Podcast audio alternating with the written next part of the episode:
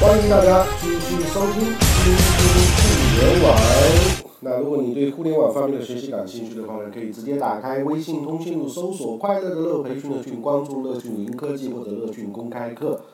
那当然，你也可以加我本人的微信号码幺二幺四零九四，打开微信通讯录搜索幺二幺四零九四，加我为好友。那我们也可以在微信上进行一些互动。那么，呃，今天呢，我们我看了这个，一个是微信的这个长沙的，呃，微信公开课上面长沙的一个应用的一个案例，呃，觉得真的微信的这个。呃，连接的能力啊，或者说想笼罩商业的这个感觉已经出来了，因为已经有非常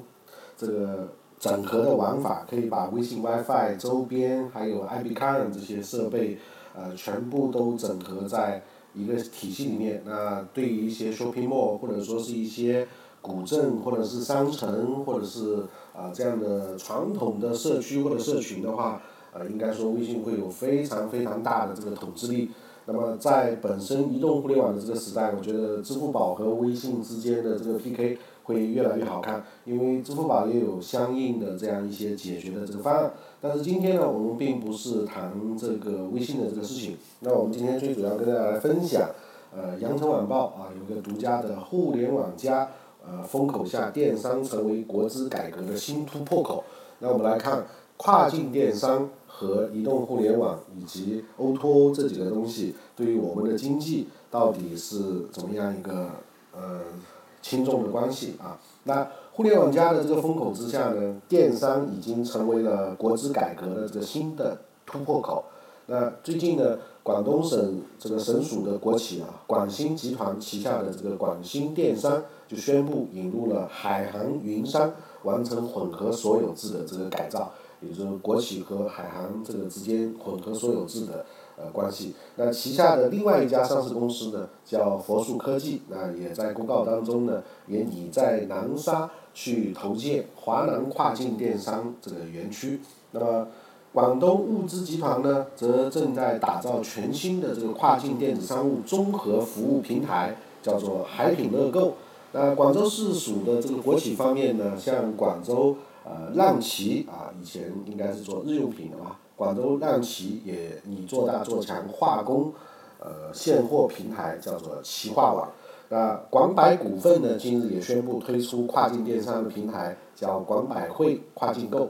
那有业内人士呢，就表示说，国有企业有很强的这个线下传统的这个优势，有很多可以发力的这个地方，但是一定要用互联网的这个思维和方式去运作。那其实我们说国有企业，当然是我们这个国家里面啊，因为是执政的嘛，啊，相对来说占有的这些资源啊，各方面是呃最厉害的。但我们也一直诟病国有企业的效率啊。那透过这些年的经济体制的改革，当然有了一些改善，但实际上呢，对于我们老百姓而言呢，呃，国有企业还是我们会认为它是体量大，却是一个没有竞争力的这样一种组织。那么在电商的环境之下会怎么样呢？那我们从广东，广东呢是我们国家经济应该来讲是最前沿的，在互联网这个领域里面，我们随便看哪个关键词的流量，广州也是最厉害的啊，整个流量也是最大的。那么像二零一五年的五月二十二号啊，也就是广刚刚我们提到的呃广新集团旗下的这个广新电子商务有限公司呢，就开始增资扩股的这个方式，成功实现了股份制的这个改造。呃，领头人呢，其实就是海航集团旗下的海航云商，呃，这个呢就成为了二零一五年广东国资委国企改革后备培育企业完成混改的混合制改革的第一家，啊，那我们说在资本市场里面也要玩一些新的东西，那当然这个就少不了要结合电商、结合互联网来玩啊。那么二十六号，五月二十六号呢，广新集团另外一家上市公司佛树科技呢，也公告愿呃希望在这个电商领域去发力。那公告中称呢，佛树科技控股的子公司将会拟在其已经拥有的广州市南沙区龙穴岛南沙保税务园区呃十三号地块投建一个广州南沙自贸区华南跨跨境电商园区啊这样的项目。呃，定位呢就是立足南沙，辐射华南地区，啊，建设成为一个集平台、啊货源、仓储、物流、供应链金融服务于一体的这么一个跨境电商的呃聚集生态群。那么在电商领域发力的当然不只是广信集团啊，那羊城晚报的记者呢也从广东省属的这个国企广东物资集团获悉，它在这个电商领域也有很多新的这个动作，比如说呃旗下全新的跨境电子商务综合服务平台海品乐购也正在积极的呃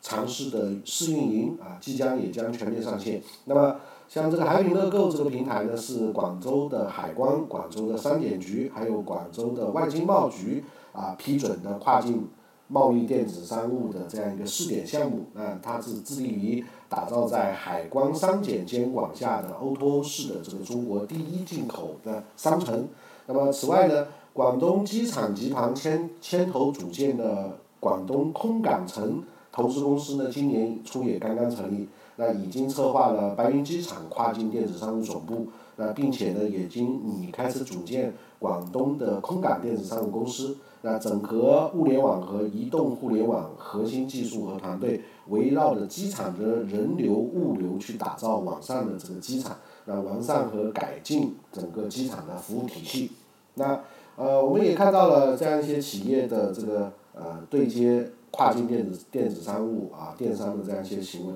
那市属的广州市市属的一些国企呢，也不甘落后啊，落后。所以呢，广州市像这个市属的企业方面呢，呃，比如像此前年度股东大会上面，呃，广州的浪奇就表示说，今年将致力于继续做大做强旗下的化工现货平台企划网，呃，争取在部分的化工产品上形成有影响力的行业指数。同时呢，考虑呃加入这个供应链金融方面切入啊，增加一些利润点。那广百呢，在去年也大力打造了电商平台，叫广百汇。那么呃，域名就是 GP 汇点 .com 啊。啊，GP 会刀看的这个基础之上呢，呃，近日又推出了广百汇跨境购，呃，全面推进公司的 O2O 互联网战略转型，啊，似乎好像都跟随着阿里巴巴跟淘宝啊。那广州友谊此前呢，也在投资者关系互动平台上表示说，目前已经建成了友谊网乐购以及网乐购奥特莱斯的这个购物平台，呃，开通了微信号啊和微信支付等等，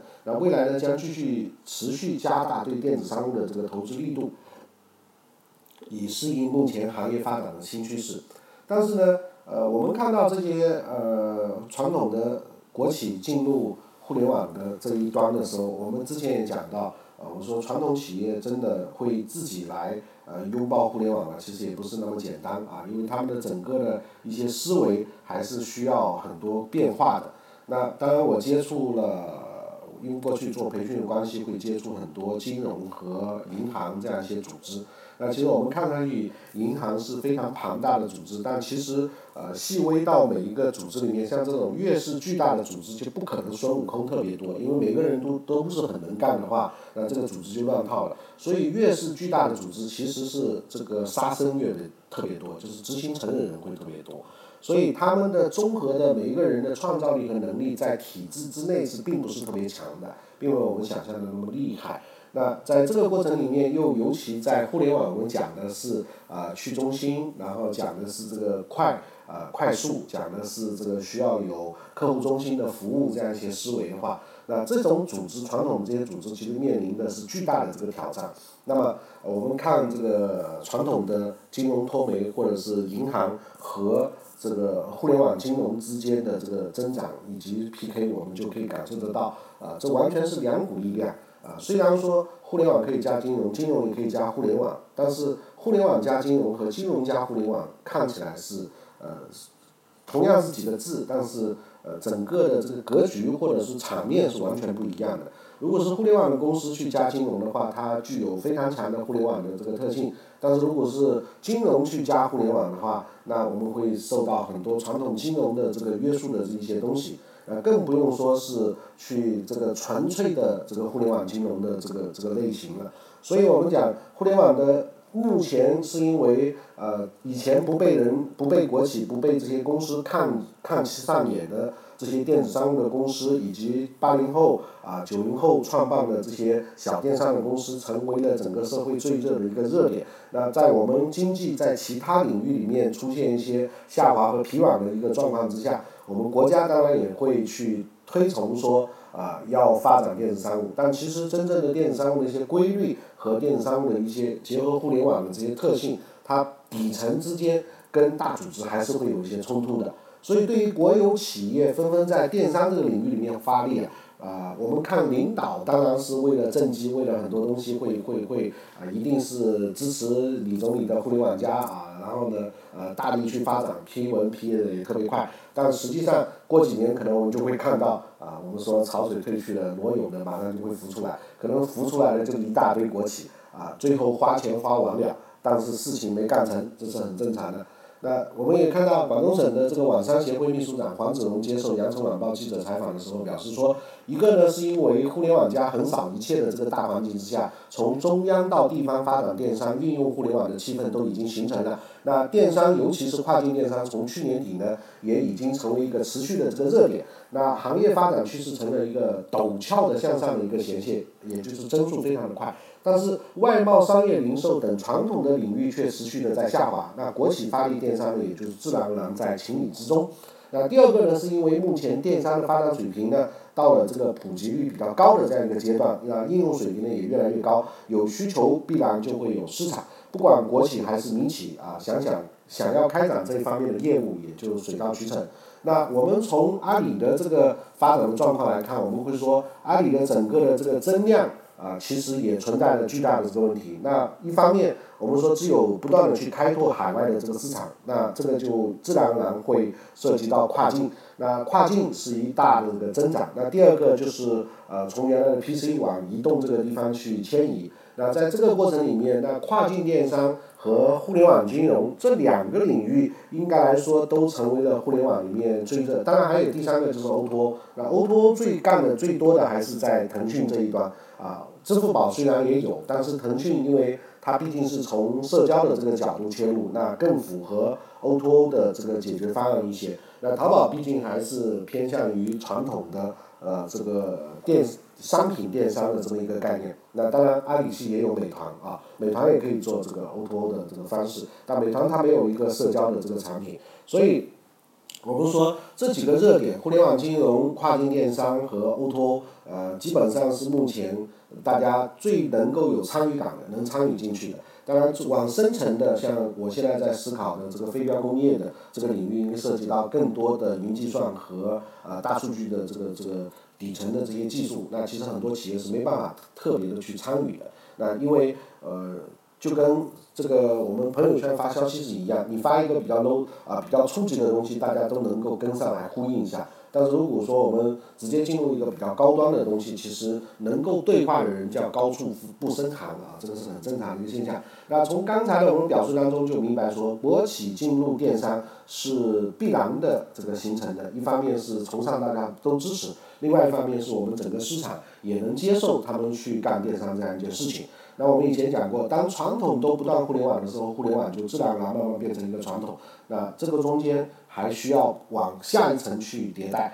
最初的信息互联网到商品互联网，再到未来的供应链互联网啊，当然现在已经有供应链互联网了。到未来的这个万物互联和这个组织机构的这个互联网，那这些我们其实都有在啊尝试。那在每一个等级，它其实是叠加的能量，并不是说好像我们进入到万物互联就可以不用传统的原来的一些互联网的一个东西啊，它还是会有叠加的。那么。广东南方金融创新研究院的高级研究员呢，啊叫贝硕啊，也对记者说，国企发展电商或者是往线上去转，有的是时代的这个倒逼，有的是战略布局啊。那不管是什么样的原因，国有企业在发展电商方面，由于体制原因有一定的这个劣势，所以目前做的好的不太突出啊，确实目前我们看不到啊。那这个。贝索也表示说，互联网领域的这个投资不同于传统的这个项目，必须要用互联网的思维和方式来做。比如说，可能前期要烧钱，可能持续几年都要烧钱啊。国有企企业的这个体制下，是否能够容忍这样一种互联网的这个方式？那我以前也曾经讲过，如果传统企业真正要进入互互联网，不如成立一个这个新的创业基金。啊，用用互联网的这个基金的呃风投或者是这个呃私募的这样的一个方式去介入，让专业的互联网人去干互联网这一端的事情，但是国企的这些大老板可以自己去投钱，我觉得这个布局反而是比较好的。啊，因为让这些人真正去做，真的是呃，我我还是表示怀疑的啊，因为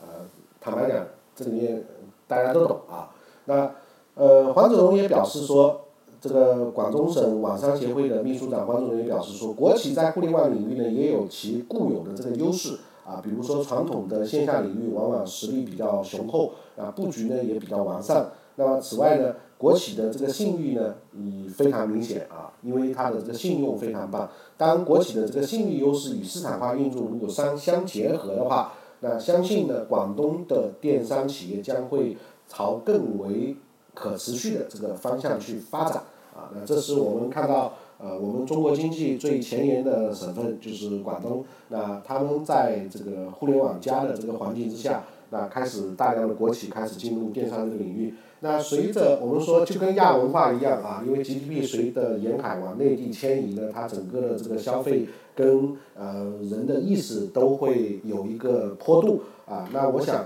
当广东开始这些国企大量开始进入互联网加的时候，可能接下来啊就会在其他的一些省份慢慢也会有很多国企开始往里面去啊砸钱。那当然上当受骗的会更多了啊，因为这里面坑实在是太多了啊。那最主要一个原因是我们说，一个是广东在电子商务这一端，呃，一个是有腾讯。那除了腾讯之外呢，在电子商务这一端啊，并没有我们之前想到的像。呃，阿里这样的企业，那阿里我们说，像浙江已经，杭州似乎都成了我们中国的这个硅谷的这个感觉啊，因为有大量的这个电商的公司随着阿里巴巴去成长起来。那当时阿阿里没有留在上海，也没有留在北京，所以这些。地域的执政的人员啊，其实也都是缺乏一些远长远的一个眼光的。那这些当然都是后话。最主要，我们今天给到一个资讯，就是说，在目前的互联网加的一个形势之下，从上到下呢，政府也认可这是一个新经济啊，我们要大力去发展它。那么国有企业呢，也开始真正的去投钱去玩这个东西。那么接下来会怎么样呢？我们还是看互联网加到底能忽悠多久。啊，因为目前在我们看来，好多的互联网加其实水分实在是太大了啊。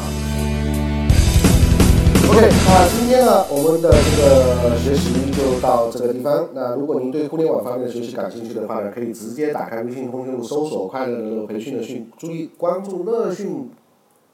云科技啊，以前叫乐讯培训，我现在改成叫乐讯云科技了。因为接下来叶老师做的东西就是工业四点零的东西，所以我把它改成云科技，高大上一点啊。那如果您对我本人感兴趣的话，或者是尤其是对工业四点零的课题感兴趣的话，也可以加我个人的微信一二一四零九四啊。那至于像微商这些东西，我个人觉得已经是呃不是我真正看上的这个东西了。那当然，微商的内容我还会继续分享，因为微商实际上是这个社会呃我们